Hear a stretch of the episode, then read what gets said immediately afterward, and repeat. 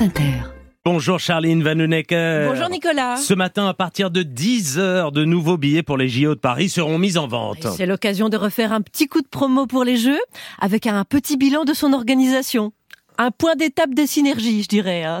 Ce sujet me passionne. hein. Je crois que j'ai davantage bossé le dossier que tout le comité d'organisation, le COJO. On a appris que pour la sécurité, les retraités sont appelés à la rescousse. Rien qu'à cette phrase, on sent que c'est mal embarqué. Euh, Donc on est actuellement en train de former les pensionnés. De leur côté, euh, les terroristes sont aussi en train de se former. Euh, Comment neutraliser un vigile qui fait de l'arthrite et déjouer un coup de déambulateur? D'ailleurs, j'y pense depuis hier, on peut dire que François Bayrou est officiellement à la retraite, non? Il serait parfait. Il repère les pickpockets, bam, il envoie des gifles.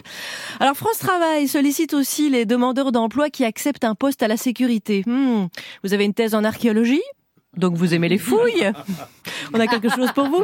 Et puis on a appris cette semaine que l'État déconseille même aux Parisiens de se faire livrer des colis pendant la compétition. Donc si je résume, il faudra pas circuler, privilégier le télétravail sans se faire livrer et en évitant d'avoir des invités. Et si possible, en ne respirant qu'un jour sur deux parce que ça rejette beaucoup de CO2.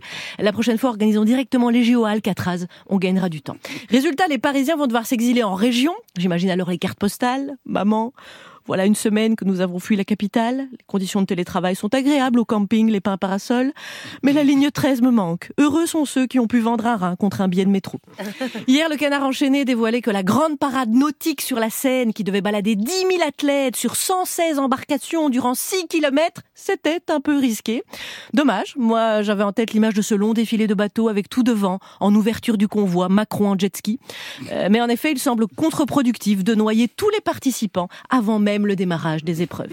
Alors, le président et Anne Hidalgo étaient partis sur un projet pharaonique. hein. Ils étaient là, 600 000 spectateurs le long de 13 km de berge. Il y aura les, Daft Punk. Aujourd'hui, c'est plutôt euh, 300 000 spectateurs, peut-être au Trocadéro. Et en juillet, ce sera bon. On va faire ça un petit comité. 200 personnes sorties du métro Bastille, puis chacun porte un petit truc à boire. Alors que de toute l'histoire des JO, toutes les capitales ont eu la folie, la folie d'organiser ça dans un stade.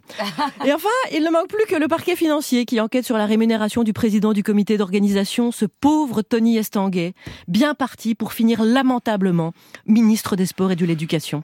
Euh, on apprend aujourd'hui qu'il touche 270 000 euros bruts annuels grâce à un montage avec sa boîte, tandis que le comité qu'il dirige lance des appels désespérés. S'il vous plaît, pour la bonne organisation des JO, on manque encore de bénévoles. Tu m'étonnes.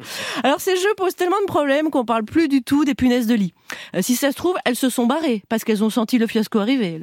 Alors moi j'ai une théorie, tous ces loupés vont nous permettre de relativiser le bilan positif, euh, enfin sportif. On dira, euh, ok, la France n'a récolté qu'une seule médaille de bronze, mais qu'est-ce qu'on est content que tout ça soit terminé. Merci Charline. Et Bistroscopie samedi à 19h15, ce sera avec Roméo Elvis.